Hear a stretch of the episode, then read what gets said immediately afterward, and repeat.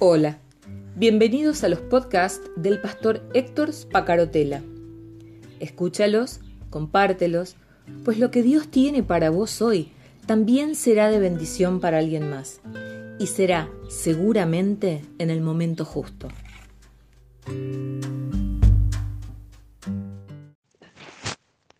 ¿Cómo estás? Buen día. Quiero darte la bienvenida a este lunes. Gracias por estar cerca. Siempre agradezco a Dios por tu vida, porque sigas enganchado, enganchada, porque sigas participando, por tus devoluciones. Eh, es hermoso, es eh, una experiencia realmente hermosa y como toda experiencia hermosa da ganas de continuarla. Es como que uno se realimenta y se fortalece en poder darle continuidad a esto. Dios permita que podamos seguir adelante. Dios permita que este, esta serie de, mensajes eh, devocionales que comenzó en septiembre del 2017 pueda tener continuidad en el tiempo, todavía un poco más. Mi nombre es Héctor Spacartela Estoy grabando los audios desde donde vivo desde hace 41 años, la ciudad de Río Gallegos, y em, mi teléfono celular es más 54 9 2966 63 13 36. Con mucha humildad, con todo respeto, quiero comenzar una serie, sabiendo que este tema, eh, lo que tiene que ver con la segunda venida de Cristo, eh, puede tener diferencias en cuanto a la interpretación de la Biblia que hace cada uno de ustedes. Eh, puede haber formas distintas de ver esta posibilidad de la segunda venida y en algunos casos hasta pueden descreer que esta segunda venida realmente se concrete. No sé cuál es tu caso y me gustaría que ah, después de estos días en que trabajemos este tema, podamos, eh, puedas vos decir, más allá de lo que te enseñaron, que ya tenés tu propio criterio. De esto hablábamos en la serie anterior, de tener la madurez suficiente para asumir un propio criterio, más allá de lo que nos hayan dicho, predicado o enseñado. Y que vos puedas decir, cuando, por ejemplo, en este tema, alguien te pregunte sobre la segunda venida de Cristo, que vos puedas decir, yo pienso tal cosa. Y no me enseñaron tal cosa, sino yo estoy convencido de que esto es lo que va a suceder. Estamos em, eh, trabajando un tema que sé, como te decía recién, que puede traer eh, sus eh, controversias. Y, y, por eso digo desde un principio que lo hago con absoluto respeto.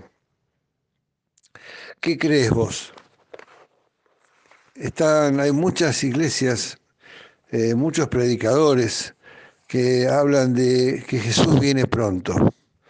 Este mensaje de que Jesús viene pronto tiene mucha antigüedad y se ha dicho a lo largo de toda la historia de la Iglesia. La, mirada puesta en el horizonte y en esas señales que, eh, que van a aparecer en el cielo según los testimonios bíblicos cuando la segunda venida de Jesús y las, las señales en la tierra que muestran que realmente esa, esa segunda venida, esa parucía, realmente está cerca. Lo cierto, y es a donde realmente apunto, no es a, a, analizar determinadas posiciones teológicas o a criticar a otras. Lo que digo y lo que me pregunto y a lo que quiero apuntar a lo largo de los mensajes es que millones de personas, millones de personas a lo largo de toda la historia de la Iglesia, millones de personas hoy aceptan intelectualmente esta verdad de la segunda venida de Cristo. pueden eh, hacer un estudio bíblico, pueden predicar sobre el tema, pero el centro del corazón de donde quiero indagar y trabajar es cuánto de todo esto realmente cambia nuestras vidas.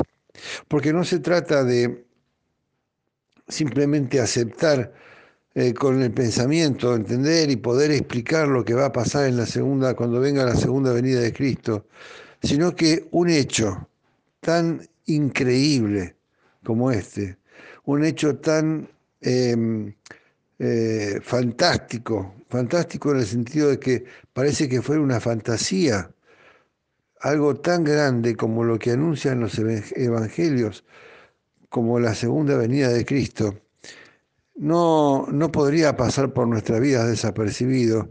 Y cualquiera que crea que realmente esto va a suceder así, debería comenzar seriamente a ajustar sus vidas, su vida de fe, su vida personal, su vida laboral, sus relaciones con su familia, con su pareja, ajustarlas de modo tal que Em, eh, estén preparados para eso que viene. Em, esto que tiene que ver con la segunda venida de Cristo es, eh, o puede ser, va a ser seguramente, el hecho más extraño en la historia del hombre. Los relatos que uno puede descubrir, por ejemplo, hoy te voy a leer la primera carta a los tesalonicenses, capítulo 4, versículo 13 en adelante, 13 al 18. Eh, ya sé que vos probablemente lo hayas leído muchas veces y que lo conozcas, pero tomate un ratito para poder em, reflexionar conmigo y ver las imágenes que Pablo está tratando de mostrarnos. Pablo les habla a los cristianos de Tesalónica y les dice, tampoco queremos, hermanos, que ignoréis acerca de los que duermen, para que no os entristezcáis como los otros que no tienen esperanza. Porque si creemos que Jesús murió y resucitó, así también traerá Dios con Jesús a los que duermen con Él, a los que duermen en Él. Por lo cual os decimos esto en palabra del Señor, que nosotros que vimos, perdón, que nosotros que vivimos, que habremos quedado hasta la venida del Señor, no precederemos a los que durmieron, porque el Señor mismo, con voz de mando, con voz de arcángel y con trompeta de Dios, descenderá del cielo, y los muertos en Cristo resucitarán primero. Luego, nosotros, los que vivimos, los que hayamos quedado, seremos arrebatados juntamente con ellos en las nubes para recibir el Señor en el aire. Y así estaremos siempre con el Señor. Por tanto, alentaos unos a los otros con estas palabras. Dice la, tradición eh, de la iglesia que Pablo escribe este pasaje a los tesalonicenses porque había dudas en ellos. ¿Qué, ¿Qué iba a pasar con aquellos que habían muerto desde la partida de Pablo? Habían surgido comentarios sobre cómo se beneficiarían los muertos del regreso de Jesús. Y la respuesta de Pablo va absolutamente al grano. Ellos, dice Pablo, se levantarán primero y los vivos los seguirán. Yo te pregunto a vos, esto que estoy leyendo, ¿lo crees? ¿Crees que esto es palabra inspirada por Dios? ¿Crees que em, un hecho tan portentoso como este realmente va a suceder? Porque, claro, es lo que decía antes, si esto fuera así, si estos hechos fueran así, si van a ser así como está describiendo Pablo a los cristianos de Tesalónica. Entonces, realmente es, va a ser algo increíble. Según lo que estamos leyendo, aquellos que están muertos van a resucitar primero. Imagínate vos eh, miles, cientos de miles de personas que están muertas y que resucitan. ¿Cómo serán? ¿Será que las tumbas se abren? ¿Será que los cementerios empiezan a vivir una especie de terremoto y los muertos salen de sus tumbas? ¿Y qué pasará entonces con aquellos que han sido cremados? Mucho para interpretar respecto de este texto. Mucho para interpretar respecto de este texto. De alguna forma, lo cierto es que aquellos que vivan en el momento de la segunda venida van a ser testigos de hechos portentosos. Eh, la, venida del Señor, según lo anuncia Pablo, será con voz de mando, con voz de arcángel y con trompeta de Dios. Descenderá del cielo y los muertos en Cristo resucitarán primero.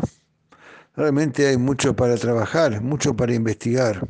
La, la palabra arrebatados tiene también eh, un análisis que, que, merece que lo hagamos, pero lo vamos a trabajar seguramente en los próximos días. ¿Qué te parece el tema? ¿Te interesa? A mí me parece que realmente es algo de lo que necesitamos hablar. Otra vez, no para que em, eh, digas, Héctor dijo tal cosa, sino para que después de esta serie termines diciendo, yo estoy convencido de que esto es lo que va a suceder.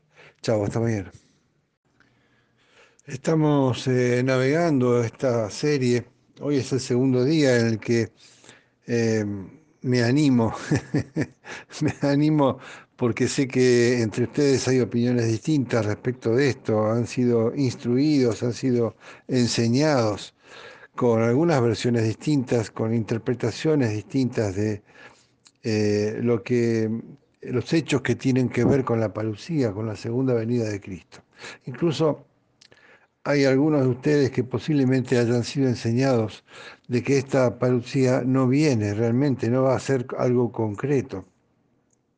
Y hay interpretaciones distintas respecto de em, lo que ayer leíamos en la carta a los tesalonicenses, la primera carta a los tesalonicenses respecto de que duermen, de aquellos que duermen, o de aquellos que van a ser arrebatados, seremos arrebatados, dice Pablo. Hay mucho para trabajar sobre esto y me gustaría en principio darme el permiso de, eh, de reflejarte por lo menos mi interpretación respecto de esto, lo que yo he aprendido, lo que yo descubro de esto. Todavía hoy en día, por supuesto, cuando estoy preparando estos audios, sigo descubriendo cosas que no había visto antes. Empiezo por presentarme. Mi nombre es Héctor Spacarotela. Te invito a que puedas compartir con otros estos audios si es que a vos te edifican, que a vos te, te hacen bien, eh, que puedan también ser compartidos con otras personas. La porción de eh, Primera de Tesalonicenses capítulo 4, versículos 13 al 18, que comenzamos a analizar ayer, eh, el título que le pone Reina Valera es El consuelo de la venida de Cristo. Y leíamos el detalle de lo que se trataba. Hoy quisiera que, empezamos a, que empecemos a revisar eh, eh, versículo por versículo este tema y nos lleve el tiempo que nos lleve y podamos discutirlo y podamos charlarlo. Y me gustaría que pudieras contarme también tu opinión sobre, sobre el tema. Dice Pablo, tampoco queremos, hermanos, que ignoréis acerca de los que duermen, para que no os entristezcáis como los otros que no tienen esperanza. Está eh, viendo claro una, una una preocupación pastoral en Pablo, ¿no? Eh, esta porción de la primera carta de los tesalonicenses es eh, una de las más conocidas de esta carta. Eh, se usa mucho en los funerales, en el momento en que se despiden los restos de alguien que falleció. en estos versículos el, el apóstol Pablo responde, como decíamos ayer, a una pregunta que, según la tradición de la iglesia, se habían hecho los propios cristianos de Tesalónica, porque ellos pensaban, eh, los que se murieron, los que ya están muertos, se van a perder la posibilidad de reencontrarse con Jesús, de conocer a ese Cristo del que nos predica Pablo. No se olviden que los cristianos de Tesalónica no eran testigos de la, encarnación de Cristo y lo conocían igual que nosotros lo conocemos a través de los dichos de los apóstoles y decían, pero esta gente que ya se murió, eh, ellos suponían, por supuesto, igual que Pablo está interpretándolo de ese modo en este pasaje, que la, segunda venida de Cristo era algo inminente. Y ellos suponían, los cristianos de, Tesalónica, que eh, los que estaban muertos, los que habían muerto eh, en el último tiempo, que eran creyentes pero habían muerto, se van a perder la posibilidad del encuentro con Cristo. Si un creyente, decían ellos, muere antes del regreso de Jesús, pierde entonces la esperanza de salir al encuentro de Jesús cuando vuelva. Pierde la esperanza de, ese abrazo con Jesús que todos estamos soñando. Y entonces Pablo, desde lo pastoral, les asegura que quienes se hayan dormido en el Señor no tendrán que esperar a que pase eh, todo esto sin poder disfrutarlo, eh, sino que van a estar, van a, van a, poder disfrutar también de la plena comunión con, con eh, Jesús.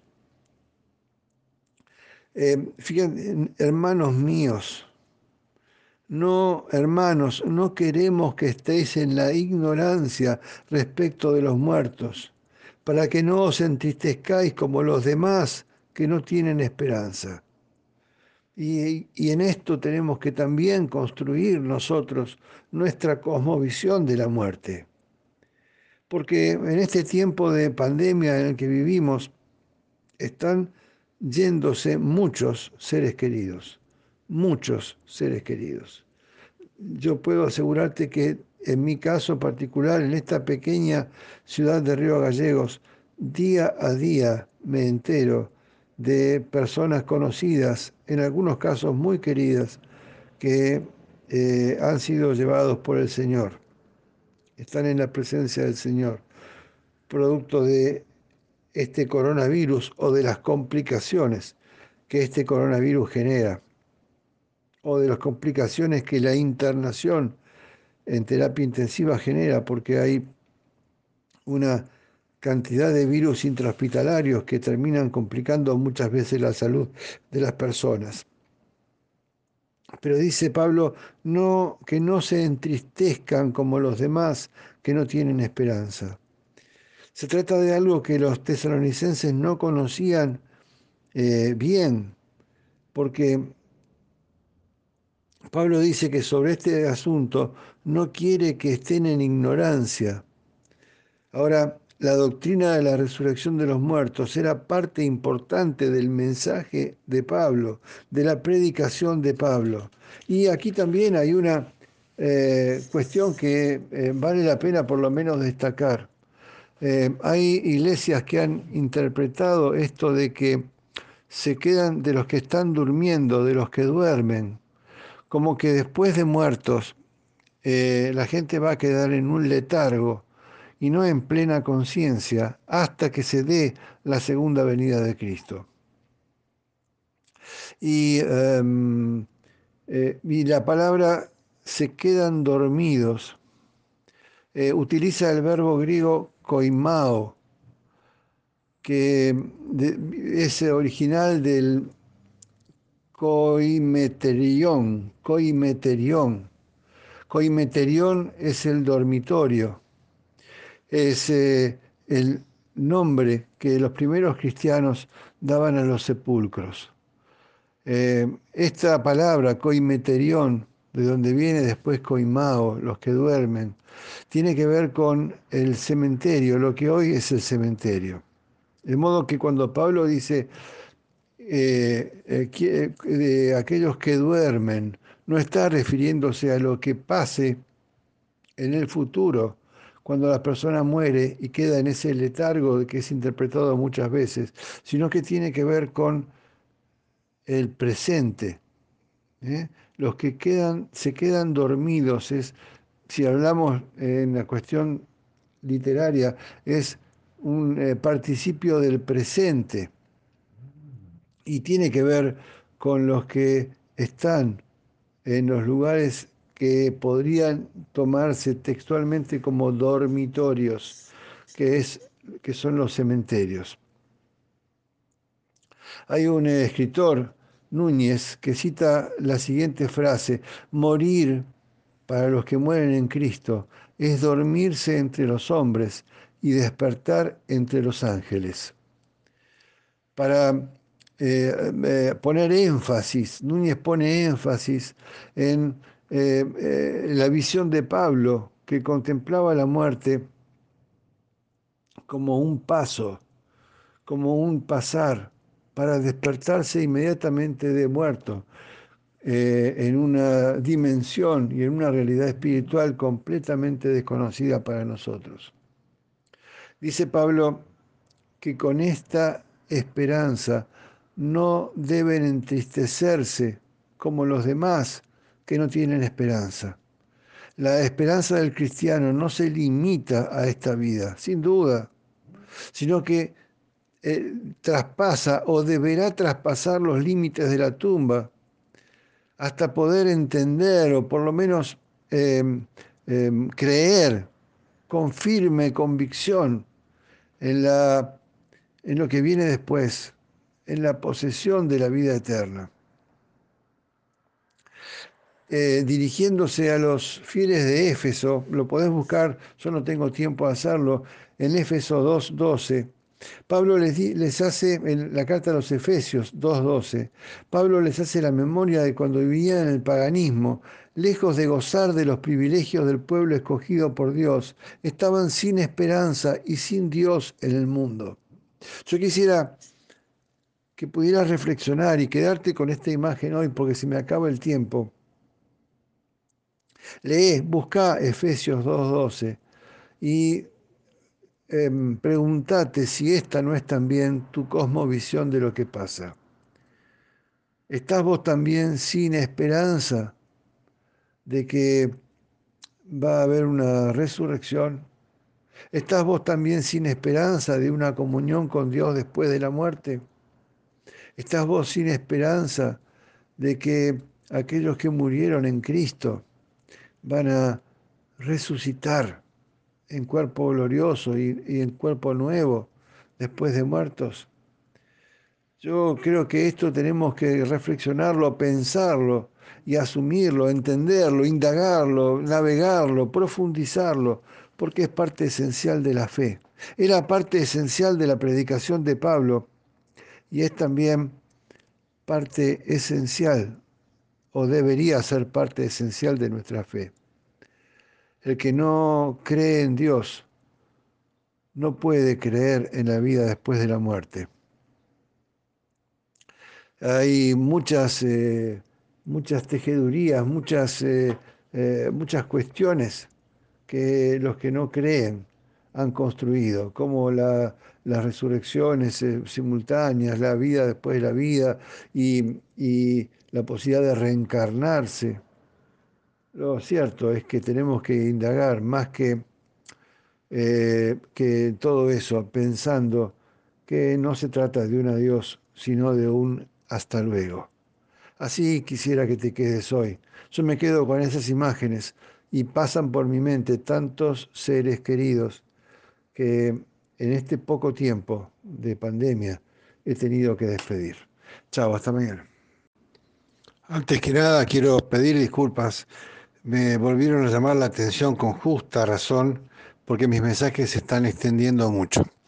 Eh, te pido disculpas. Eh, dicen que la, la, lengua del predicador se calienta y uno puede extenderse por tiempo mucho más largo del que debiera. Y la atención de ustedes que están escuchando no se mantiene. Y ustedes no están aquí para escuchar una prédica de 40 minutos, sino para compartir conmigo un devocional, como lo hago cada mañana. Y trato de hacer eso. Te pido disculpas. Eh, prometo una vez más, una vez más tratar de acomodar eh, mi mensaje al tiempo que corresponde. Mi nombre es Héctor Spacarotela y disfruto mucho de compartir con vos también hoy esta reflexión. Venimos, perdón, venimos trabajando sobre la segunda venida de Cristo. ¿Qué significa para nosotros? ¿Qué significa para la iglesia? Eh, ¿Y de qué modo podemos navegar esta esperanza de la segunda venida aún pensando y viendo e interpretando de forma distinta cómo va a ser esa segunda venida? Y escuché, no escuché, leí el domingo una reflexión del periódico Protestante Digital español, un diario que leo con mucha asiduidad y comparto muchas veces sus notas, que está apoyada en la parábola del juez injusto que relata Lucas capítulo 18. Y uno dice, ¿Qué tiene que ver esto con la segunda venida de Cristo? Sin embargo, el final de la parábola termina diciendo, pero cuando venga el Hijo del Hombre, ¿hallará fe en la tierra? Te la leo, la parábola, para que la tengas fresquita o para que la disfrutes conmigo. También les refirió Jesús una parábola sobre la necesidad de orar siempre y no desmayar, diciendo, había en una ciudad un juez que ni temía a Dios ni respetaba a hombre. Había también en aquella ciudad una viuda, la cual venía a él diciendo, hazme justicia de mi adversario. Y él no quiso por algún tiempo, pero después de esto dijo dentro de sí, aunque ni temo a Dios, ni temo respeto a ningún hombre, sin embargo, porque esta viuda me es molesta, le haré justicia no sea que viniendo de continuo me agote la paciencia. Y dijo el Señor, oíd lo que dijo el juez injusto. ¿Y acaso Dios no hará justicia a sus escogidos que claman de día y de noche? Se tardará en responderles. Os digo que pronto les hará justicia. Y ahí viene la frase final de la parábola y de la cita de Jesús. Pero cuando venga el Hijo del Hombre, ¿hallará fe en la tierra? Termina de ese modo. Eh, te vuelvo a leer el último párrafo. Son tres preguntas que hace Jesús como final de su mensaje. ¿Y acaso Dios no hará justicia a sus escogidos que claman a Él de día y de noche? Segunda pregunta, ¿se tardará en responderles? Y después dice, os digo que pronto les hará justicia. Pero cuando venga el Hijo del Hombre, ¿se hallará fe en la tierra? Y bueno, me gustaría que pudieras pensar así antes de poder analizarlo. ¿Qué tiene esto que ver con la segunda venida? una mujer viuda, sola, marginada, injustamente tratada, vista con ojos del siglo XXI. ¿Cómo sería con ojos del siglo I? Y hay argumentos que justifican la parábola que Jesús hace. La respuesta la da Jesús al principio y al final de la historia. Lucas 18.1 la necesidad de orar siempre y no desmayar. Lucas 18, 8. Cuando venga el Hijo del Hombre, ¿hallará fe en la tierra? ¿Existe, decía el artículo del domingo, un modelo de fe, de perseverancia, de confianza absoluta que podamos imitar mientras el reino de Dios llega, aún viviendo en la noche más oscura. Fíjate que esto tiene que ver con muchos de nosotros en este tiempo, con lo que está viviendo la sociedad en este tiempo.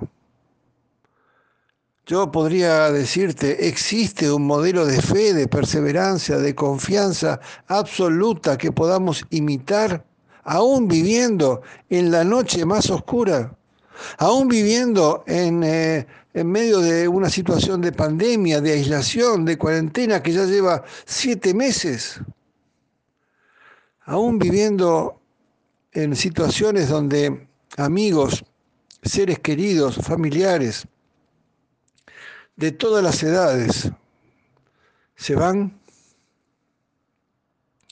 La respuesta, decía el artículo, es sí, existe. La fe de una mujer pobre y viuda en que la justicia iba a sacar adelante su necesidad. La convicción absoluta en que un día no muy lejano su persistencia iba a lograr que resplandeciera el derecho, la verdad y la rehabilitación de las víctimas. Nadie en aquel tiempo se hubiera atrevido a situar a una persona con este perfil como modelo y ejemplo de nada. Jesús, que era un transgresor a la norma, que, era un contracorriente que nos enseña a nosotros el modelo del contracorriente. Lo dice, lo usa. Porque Jesús vino al mundo a recuperar la dignidad de mujeres como esta, de hombres y mujeres que están en las últimas, de hombres y mujeres que ya no saben a quién recurrir porque hasta la ciencia está haciendo agua frente a lo que viven y les genera incertidumbre. Hasta los poderosos de la tierra, como el presidente de Estados Unidos, caen producto de esta enfermedad que acosa a todo el mundo como ninguna. Jesús sí Jesús sí se anima a usar una parábola como esta, que da voz a todos los oprimidos y abatidos por la injusticia, por el sufrimiento, por la discriminación, por el pecado. Y en esto sí que tiene que ver nuestra potencialidad económica. Es posible que aún estando dentro del grupo de riesgo, el presidente de Estados Unidos se recupere bien, porque tiene el poder para hacerlo. Pero ¿qué pasa con el vecino de acá a la vuelta, que ni siquiera su obra social le cubre la necesidad que tiene en lo económico para comprarse los remedios? ¿Qué pasa con el amigo que está jubilado y, tiene una obra social que, que, tiene que ver con los jubilados que no le cubre ni siquiera la medicación para la hipertensión que la tiene que tener de por vida. El clamor de la viuda, decía el artículo, es el de la pobreza. El de la persona que clama en la aridez de la desolación, en la oscuridad la historia de la viuda y el juez injusto es como un eco que tiene que ver con nuestro tiempo hoy en día, que trasciende el tiempo y el espacio, que nos invita a dejar que la palabra de Dios nos interprete. ¿Esperamos la venida del Señor aún en tiempos de angustia? ¿Somos leales a nuestra fe aún en, en la noche más oscura? Y esta es una respuesta que no puedo darte yo por vos. Es una respuesta que vos mismo tenés que darte. ¿Qué encontrará Jesús cuando vuelva? ¿Hallará un pueblo en pleno dinamismo? ¿Hallará una iglesia viva, fuerte, confiada, aunque no pueda reunirse en los templos, aunque no pueda congregarse físicamente?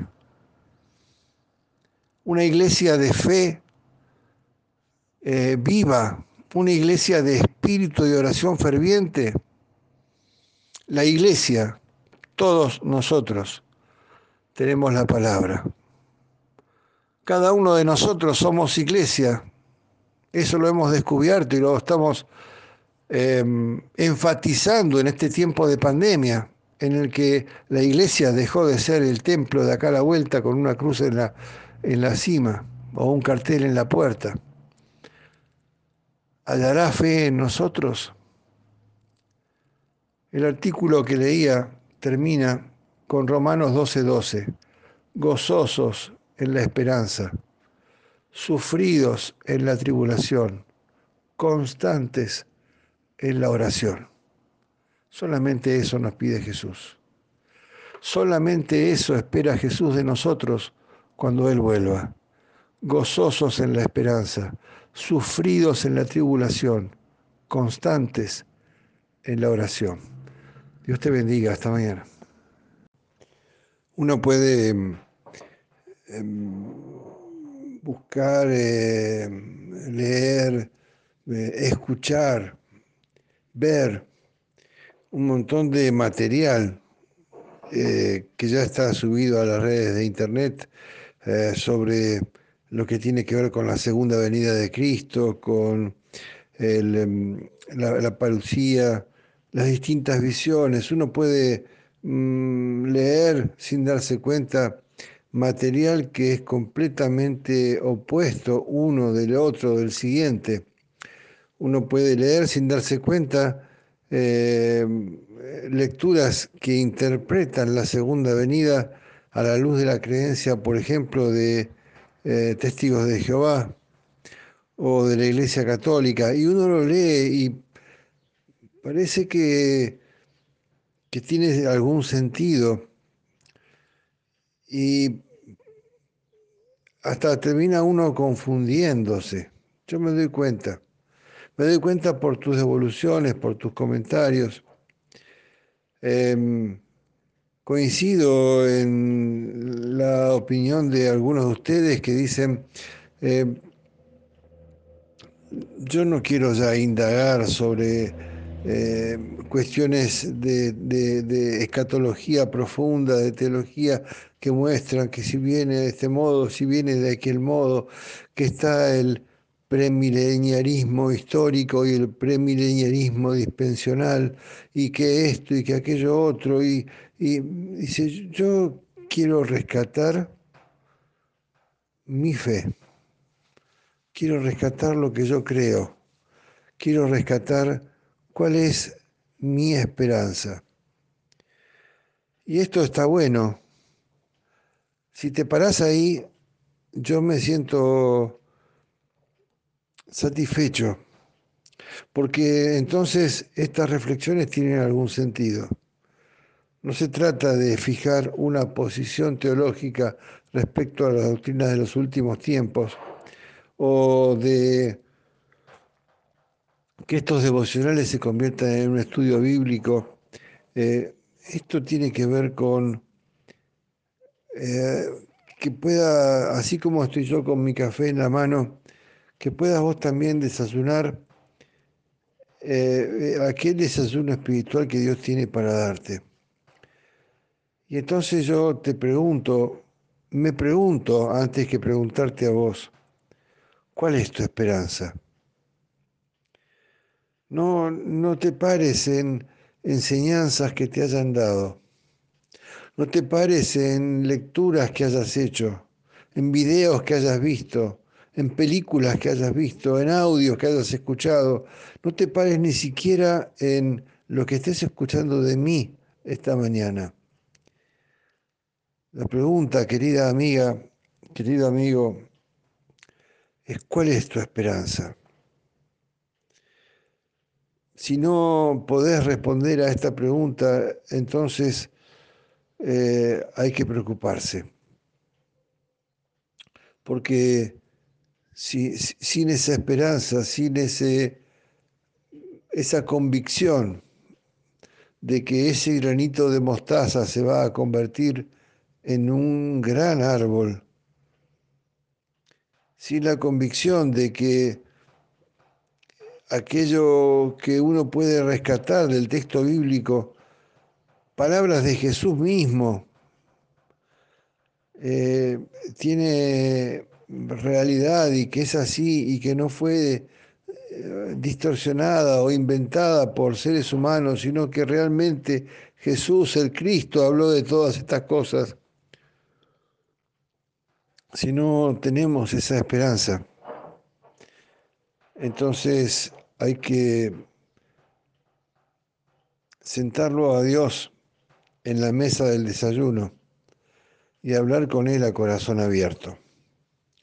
Mi nombre es Héctor Spacarotela y estoy grabando en este jueves mi reflexión devocional con la eh, tranquilidad de saber que estás del otro lado desayunando conmigo y que no estás eh, buscando a ver qué es lo que piensa Héctor respecto de tal cosa o de tal otra, sino que, igual que yo, estás dispuesta, dispuesto a sumergirte en la profundidad de tu alma para ver qué es lo que realmente crees.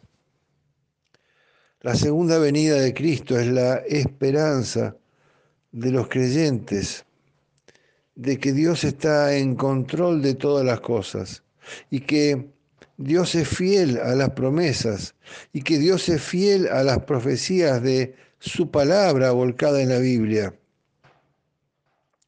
La, segunda venida de Cristo y las doctrinas que tienen que ver con esto muestra a hombres mirando hacia el cielo y a dos eh, ángeles que aparecen cerca de ellos y les dicen, ¿qué estás mirando? ¿Por qué siguen mirando al cielo? Ese Jesús que ustedes vieron subir va a bajar y va a volver. Y esos discípulos de Jesús, ese puñado de hombres y mujeres que estaban mirando al cielo, esos varones galileos que vieron a Jesús con la boca abierta subir, ellos con la boca abierta subir hasta perderse en las nubes, quedaron pensando que, que la segunda venida era próxima que la segunda venida, que Jesús volvía pronto. Y entonces las primeras comunidades cristianas se fundaron apoyadas en esa esperanza. Y la gente vendía todo y ponían todo en común porque no tenía sentido pensar en propiedades, porque Jesús venía pronto y se iban a cumplir todas aquellas cosas que él mismo había dicho de sí mismo. Leíamos días atrás eh, a Pablo en la carta a los tesalonicenses diciendo que en primera persona aquellos que estemos vivos cuando Jesús regrese. Y Pablo murió con la esperanza de la segunda venida. Y pasaron dos mil años. Y, en estos dos mil años muchas veces, vos lo podés buscar en la historia de la humanidad, muchas veces eh, la, la, iglesia supuso que la inminencia de la segunda venida era próxima. Durante la, sin ir más lejos, durante las grandes pestes que afectaron a Europa, muchos suponían que señales de la segunda venida estaban a las puertas. Millones de personas murieron en las pestes en Europa. La gripe española, sin ir más lejos, buscaron internet. Y, hoy en día también se ven estas señales. Uno puede ir para atrás y buscar a los profetas del Antiguo Testamento y, leerlo, por ejemplo, a Zacarías. Busca a Zacarías 14, Zacarías 12. Eh, eh, puede uno leer el Apocalipsis y, ver esas descripciones de cómo va a ser la segunda venida. Y, uno puede mirar a Jesús siendo traspasado por la lanza del romano.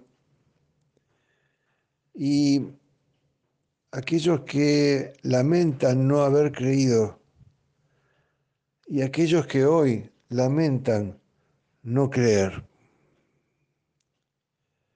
Los ángeles declararon a los apóstoles en Hechos 1.11, varones Galileos, ¿por qué estáis mirando al cielo? Este mismo Jesús que ha sido tomado de vosotros al cielo, así vendrá, así vendrá. Otra vez te lo digo, así vendrá, como lo habéis visto ir al cielo. Zacarías 14:4 identifica el lugar de la segunda venida como el Monte de los Olivos. Mateo 24:30, en palabras del mismo Jesús, dice, entonces aparecerá la señal del Hijo del Hombre en el cielo, y entonces lamentarán todas las tribus de la tierra, y verán al Hijo del Hombre viniendo sobre las nubes del cielo con poder y gran gloria. La carta de Pablo a Tito, capítulo 2, versículo 13, describe la segunda venida de Cristo como una manifestación gloriosa. Apocalipsis 19, 11 al 16.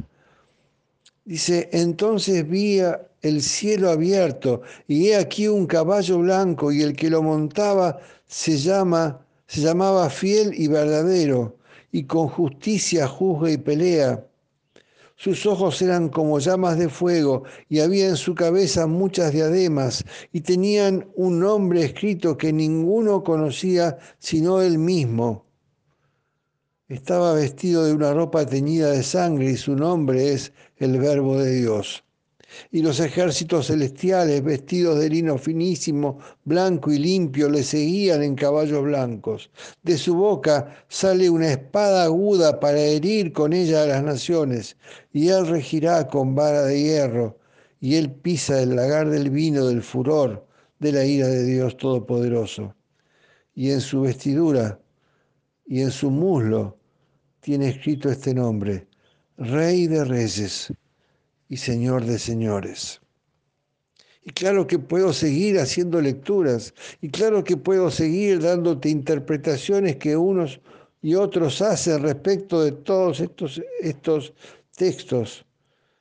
Yo quiero que te vayas hoy de este devocional pensando cuál es tu creencia real, cuál es tu esperanza.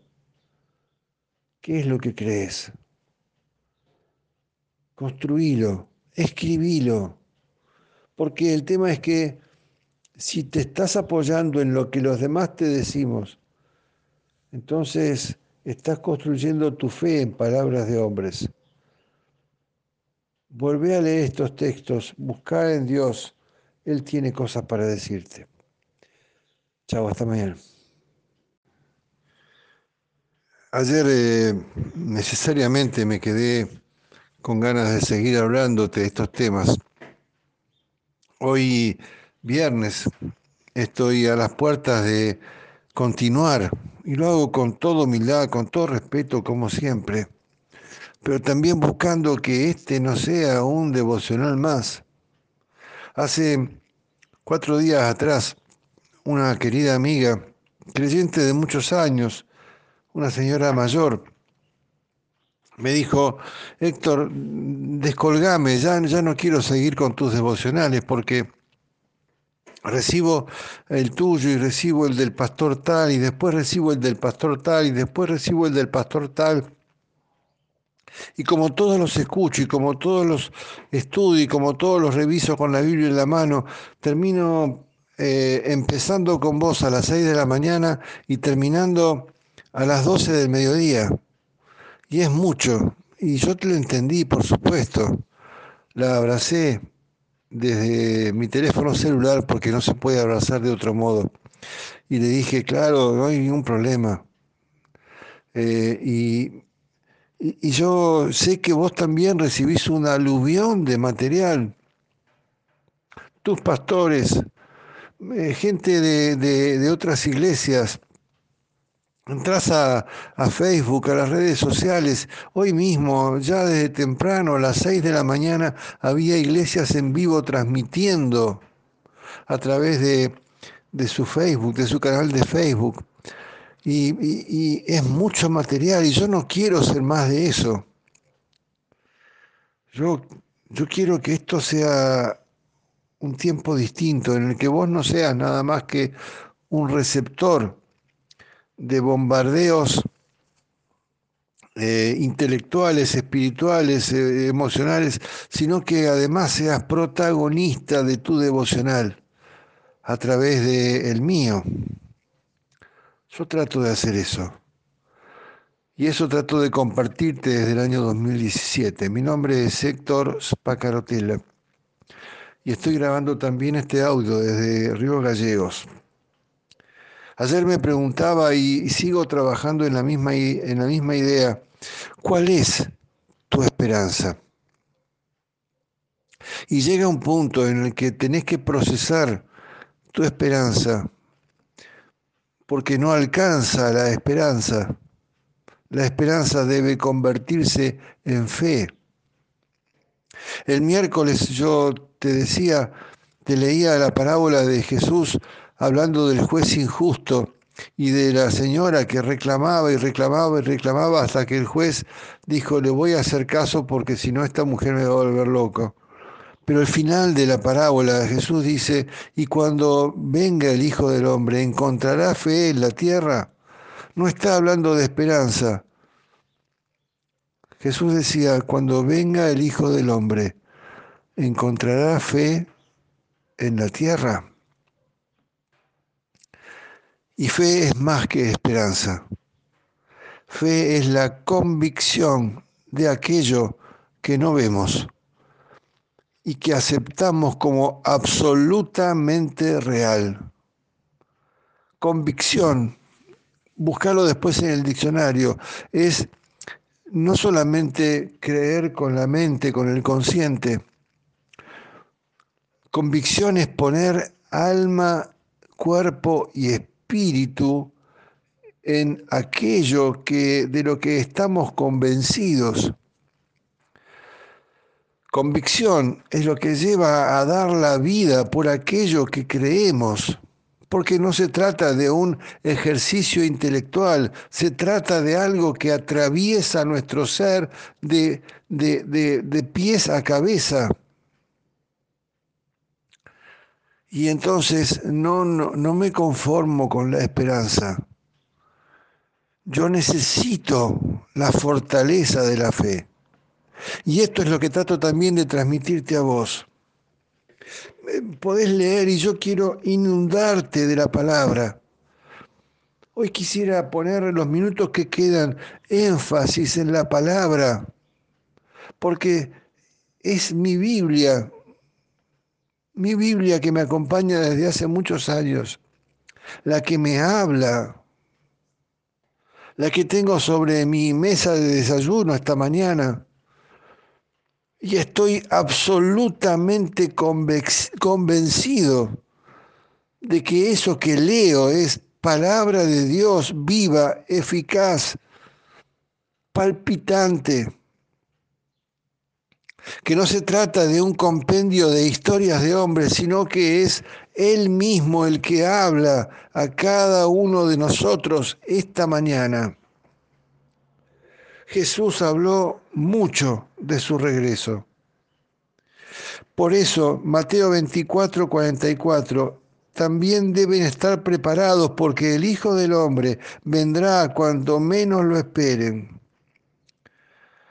Juan 14, 3, vendré para llevármelos conmigo. Jesús está hablando, está usando primera persona. No hay cuentos de hombres en esto. Juan 14, 3. Vendré para llevármelos conmigo. Así ustedes estarán donde yo esté. Ustedes ya conocen el camino para ir a donde yo voy. Ayer te leía Hechos 1.11. Inmediatamente después que Jesús subió al cielo, dos ángeles le dijeron a ese puñado de hombres y mujeres que habían sido sus discípulos, esto mismo que ha sido este mismo Jesús que ha sido llevado de entre ustedes al cielo, vendrá otra vez de la misma manera que lo han visto irse. ¿Es esta tu esperanza? ¿Es esta tu fe? ¿Es esta tu profunda y absoluta convicción? ¿Estás dispuesta a dar la vida por esta creencia? El apóstol Pablo, eh, te leía días atrás, Primera de Tesalonicenses capítulo 4, versículo 16, el Señor mismo descenderá del cielo con voz de mando, con voz de arcángel y con trompeta de Dios. El autor de Hebreos escribió que Cristo aparecerá por segunda vez, ya no para cargar con pecado alguno, sino para traer salvación a quienes lo esperan, para traer salvación a quienes lo esperan. Hebreos 9:28. El apóstol Santiago, hermano de Jesús, escribió, la venida del Señor que ya se acerca, Santiago 5, 8. El apóstol Pedro, en segunda de Pedro 3:10, dijo, pero el día del Señor vendrá como un ladrón. El apóstol Juan, Primera de Juan capítulo 3 versículo 2, cuando Cristo venga seremos semejantes a Él. El libro de Apocalipsis que te leía también ayer, versículo capítulo 22, versículo 20, el final del libro de Apocalipsis. Em, sí, vengo pronto. Y el apóstol Juan responde, amén, ven, Señor Jesús. La Biblia está inundada de palabras que no son de hombres. Y mi preocupación, mi búsqueda personal para mí, conmigo, y para vos también, que sos parte de mi familia, es que estas palabras se hagan carne de tal modo en vos que ya no se trata de esperanza únicamente, que se trate de una convicción que te ponga de pie esta mañana, una convicción que te ponga de pie esta mañana, porque Jesús está preguntándote hoy, cuando venga el Hijo del Hombre, ¿encontrará fe en la tierra? Cuando venga el Hijo del Hombre, ¿encontrará fe en tu corazón? Dice el escritor de Hebreos, te leí recién, la salvación viene para los que creen. ¿Qué tan fuerte es tu fe esta mañana? ¿Qué tan fuerte tu fe esta mañana? Jesús necesita que no se quede en la esperanza Jesús necesita que sea para vos una convicción y que estés dispuesta o dispuesto a dar tu vida por estas afirmaciones que acabo de leerte en la Biblia. Chao, hasta mañana. Buen día, ¿cómo estás? Ya estamos a sábado y ha sido una semana muy intensa de mucho trabajo a partir de estas lecturas devocionales, de, muchos intercambios. Y yo me conmuevo y siempre disfruto mucho de tus comentarios desde distintas partes de Argentina, desde otros países. Gracias, gracias a cada uno de ustedes que se mantiene cerca. Yo no saben cuánto valoro esta posibilidad que cada día nos da Dios de sentirnos cerca.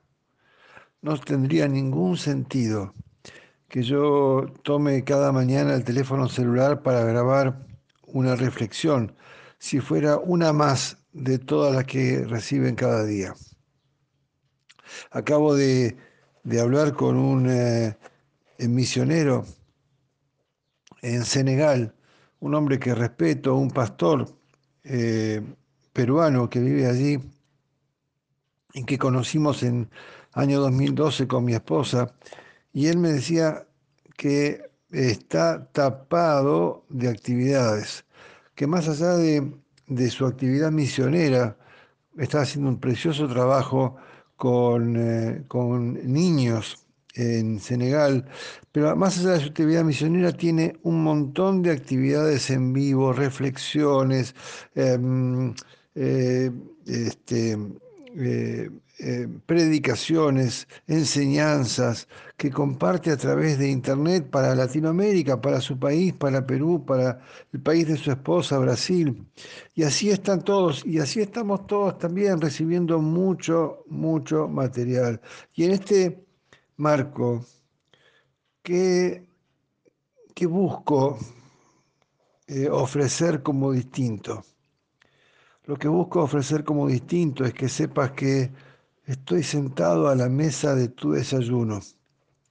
Estoy sentado ahí al lado tuyo, compartiendo con vos, discutiendo con vos estas cosas que, que nos ayudan a, a sentirnos en familia, aun cuando esta situación de aislamiento social nos inhibe de poder movernos y de muchas veces de poder abrazarnos y hasta saludarnos, aun cuando esta condición de pandemia está llevándose a muchos seres queridos, muchos seres queridos.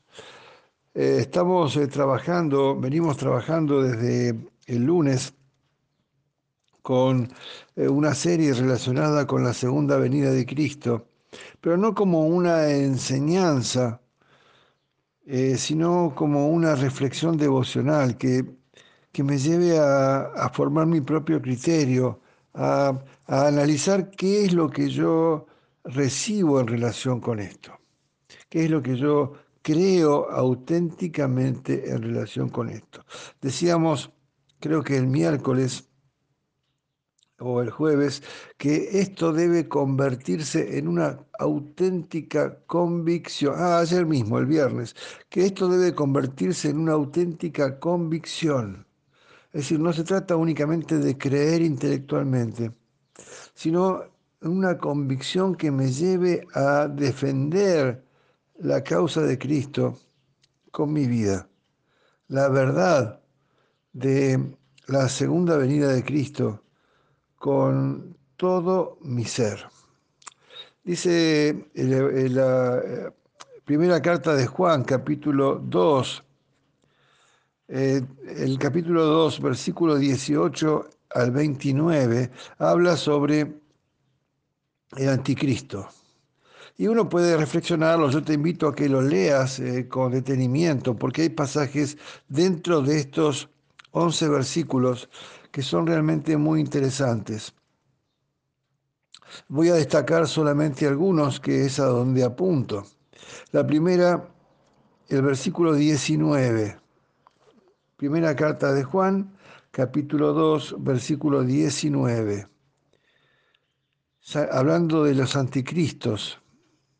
Salieron de nosotros, pero no eran de nosotros porque si hubiesen sido de nosotros, habrían permanecido con nosotros, pero salieron para que se manifestase que no todos son de nosotros.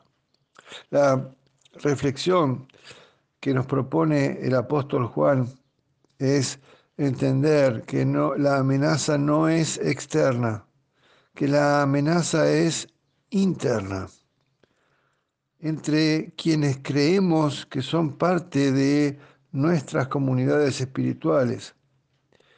de quienes son referentes, asumimos como referentes em, en, lo, en, en cuanto a la administración de la palabra. Pero dice, versículo 20, pero vosotros tenéis la unción del santo y conocéis todas las cosas. Ahí yo te propongo que busques, no tengo tiempo para hacerlo yo eh, ahora, pero que busques qué significa tener la unción del santo que nos permite conocer todas las cosas y em, desencapuchar a todos aquellos que mostrándose como uno de nosotros en realidad no son de nosotros. Desenmascarar los anticristos que están entre nosotros, muchas veces ocupando puestos de liderazgo, de relevancia, que uno dice, bueno, si, si nuestro pastor lo puso en ese lugar, debe ser porque eh, este, realmente tiene condiciones espirituales o tiene palabra para darme. No siempre y necesariamente es así. Pero dice Juan, necesitamos la unción del santo para conocer todas las cosas y poder discernir qué es lo que estamos viendo y qué es lo que estamos escuchando. No, versículo 21, no os he escrito como si ignoraseis la verdad, sino porque la conocéis y porque ninguna mentira procede de la verdad. ¿Son estas tus creencias? ¿Son estas tus eh, ¿Es algo que vos podrías afirmar como tuyo? ¿Estas palabras del apóstol Juan en su primera carta tienen que ver con vos? Es importante que puedas reflexionar, que podamos reflexionar sobre esto, porque eh, esto nos va a permitir discernir cuál es el buen alimento y cuál no lo es. Y que esta esperanza en la segunda venida, que es el tema que venimos trabajando, pueda convertirse en algo que no nos avergüence frente a los que no creen. Es fácil que yo tome mi micrófono, mi celular, y te grabe un mensaje hablando de la segunda venida. Pero saldría a la calle a hablar con mi vecino sobre esta promesa de Cristo de la segunda venida al que no cree. Cruzaría la calle para ir a la panadería enfrente de mi casa para hablar con la empleada de la panadería sobre la segunda venida de Cristo. Y esta es la promesa que Él nos hizo. Versículo 25 la vida eterna. Os he escrito esto sobre los que os engañan, pero la unción que vosotros recibisteis de Él permanece en vosotros y no tenéis necesidad de que nadie os engañe. Así como la unción misma os enseña todas las cosas y es verdadera y no es mentira según ella os ha enseñado, y permaneced en Él. Pero fíjate lo que dice el versículo 28. Y ahora, hijitos, permaneced en Él, para que cuando se manifieste tengamos confianza para que en su venida no nos alejemos de Él avergonzados. Vos dirías, jamás me voy a avergonzar. ¿Cómo me voy a avergonzar de la, de, la manifestación de la segunda venida de Cristo, de, la, de, lo que va a suceder y que va a poder ser experimentado? ¿Cómo me voy a avergonzar? Permanecer en Él. La clave es permanecer en Él. La clave, dice Juan, es la unción del Espíritu Santo que es lo que nos va a llevar frente al momento de enorme crisis que represente su segunda venida, lo que nos va a llevar a no alejarnos de Él avergonzados. Si sabéis que Él es justo, sabed también que todo el que hace justicia es nacido de Él. No se trata de palabras o de argumentos intelectuales, se trata de lo que hagamos. Se va a verificar si somos auténticamente nacidos de Él, nacidos de nuevo, ungidos por el Espíritu Santo de Dios, a través de nuestras obras de justicia. Pensalo, ¿te avergonzarías? ¿Te avergonzarías de declarar al mundo la segunda venida de Cristo? Mucho para pensar, como siempre. Gracias por acompañarme. Mi nombre es Héctor Spacarotela y estoy grabando desde Río Gallegos. Me olvidé de presentarme. Chao, hasta mañana. Qué verdadero placer que es para mí que también este domingo me acompañes y podamos tomarnos unos mates juntos, si estás en Argentina, tomarnos un cafecito en cualquier parte del mundo donde estés escuchando Gracias, queridos amigos, queridas amigas. Gracias desde donde estén.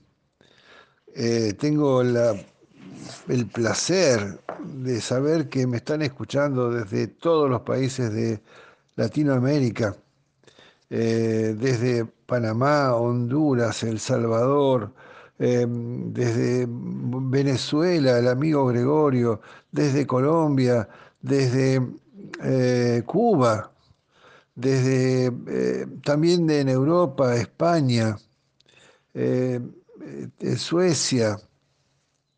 eh, hay gente escuchándonos desde Emiratos Árabes, nuestra amiga Flavia desde Dubái.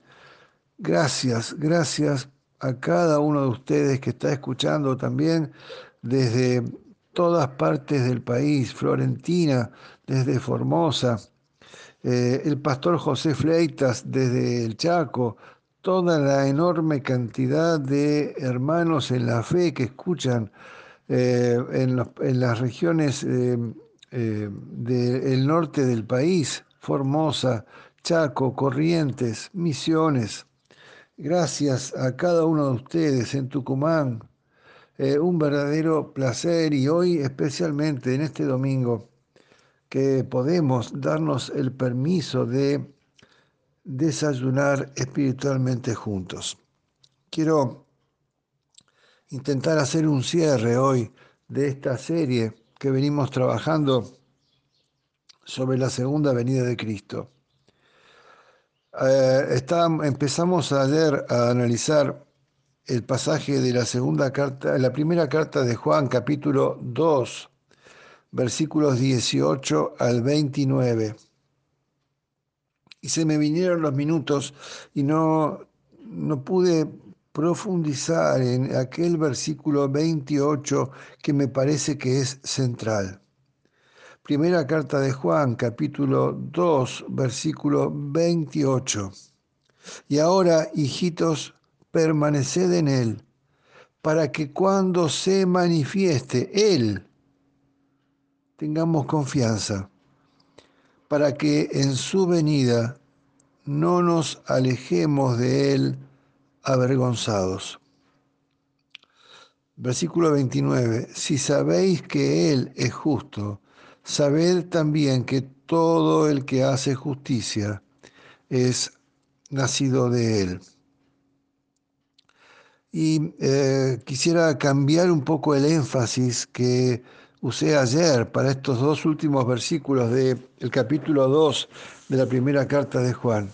El énfasis era ayer el no avergonzarnos de anunciar la segunda venida.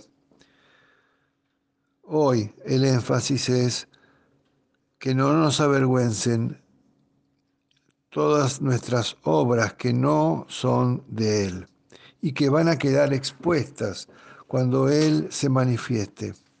Si sabéis que Él es justo, Él, el Cristo, Jesús de Nazaret, viniendo en gloria, sabed también que todo el que hace justicia es nacido de Él.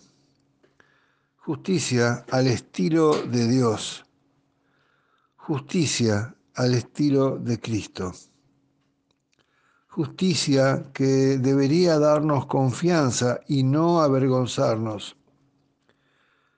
Justicia que no nos encuentre en desnudos ante su segunda venida. ¿Te avergonzarías de que alguien te encuentre desnudo, entre repentinamente a tu casa y te encuentre desnudo? ¿Qué tal si esa desnudez es una desnudez espiritual que se manifieste cuando Cristo eh, venga en su segunda venida? Va a ser rápido. Hemos leído en estos días que va a ser en un momento va a ser eh, eh, en, en medio de nuestra vida cotidiana. Va a ser sin anuncios previos, como ladrón en la noche, decíamos esta semana. Va a ser cuando estés en medio de un arranque de cólera con tu familia. Va a ser cuando estés mirando pornografía a solas con tu teléfono celular o tu notebook o tu computadora o tu tablet. Va a ser cuando estés eh, viendo esa película que sabes que no es bueno que mires. Cuando estés leyendo ese libro que bordea la inmoralidad. Va a ser cuando estés chismeando con una amiga o con un amigo o con un hermano en la fe hablando mal de otro. Va a ser cuando estés mostrando con tus obras que no estás en condiciones de recibir al Hijo. Esta es una verdad que debería ser Em, eh, una, una causa de preparación. ¿Te acordás la parábola de las diez vírgenes? ¿Serás vos de aquella o aquel que esté con la vela en la mano esperando al novio? ¿O serás de los que, creyendo que ya no viene, o creyendo que es un cuento, hacen su vida cuando nadie los ve? Cuando están a solas con sí mismos, hacen su vida. Pero cuando Él venga, aquel que es justo, dice el apóstol Juan, va a dejar a la luz nuestras obras de justicia y va a dejar a la luz la manifestación de quienes auténticamente somos nacidos de Él y quienes la careteamos, intentando una apariencia que no es lo que realmente somos. El regreso de Cristo es un acontecimiento bendito, solemne y desafiante, porque me confronta con mi realidad y tengo que empezar a mirarme en el espejo espiritual para saber si su venida no me encontrará desnudo, no me hará sentir desnudo. Hablaba el viernes de convicción, no de creencia. Hablaba viernes, el viernes de una necesidad de que esta esperanza se convierta en fe, y fe es la convicción de lo que no se ve. Si no hay convicción, vamos a estar desnudos. Si no hay convicción, en palabras del apóstol Juan, vamos a avergonzarnos de nuestra desnudez cuando Él se manifieste en nuestra vida. Querida amiga, querido amigo, si podés escuchar un audio como este hoy, es porque estás a tiempo, porque estamos a tiempo de que todo aquello que no es obras de justicia en nuestras vidas pueda ser cambiado. de que todo aquello que nos eh, avergüenza de nuestra casa, de, este templo que somos nosotros, pueda ser limpiado. Si mi casa no está en orden cuando recibo una visita, me avergüenzo de que esté la ropa tirada, el piso sin barrer, la losa de la cocina de dos días eh, sin lavarse. Me avergüenzo de que venga la visita. Oh, me hubieras avisado que venías, que así yo ponía en orden mi casa y me afeitaba y me bañaba y estaba en condiciones de recibirte. No es así como va a ser la segunda venida. Va a ser repentina, como ladrón en la noche. Va a ser en un momento, sin darte tiempo a ordenar tu casa, sin darte tiempo a que en ese momento busques de afeitarte o bañarte, en términos espirituales. ¿Estás dispuesta? Ese es el final del mensaje de esta serie. ¿Estás dispuesta? ¿Estás dispuesto a ordenar tu vida? A ponerte como una de aquellas vírgenes con la vela en la mano mirando por la ventana, sabiendo que todo está en orden, esperando su regreso. Podrás vivir cada momento que te toque vivir de ahora en más, sintiendo que tu casa está en orden, que tu vida está en orden y que ante su manifestación no te alejas avergonzada para esconderte, avergonzado por tus desnudeces.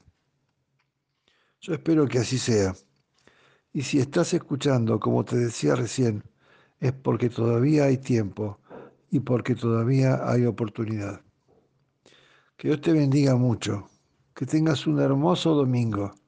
Que tengamos un hermoso domingo. Cuidados por Dios. Chao, hasta mañana.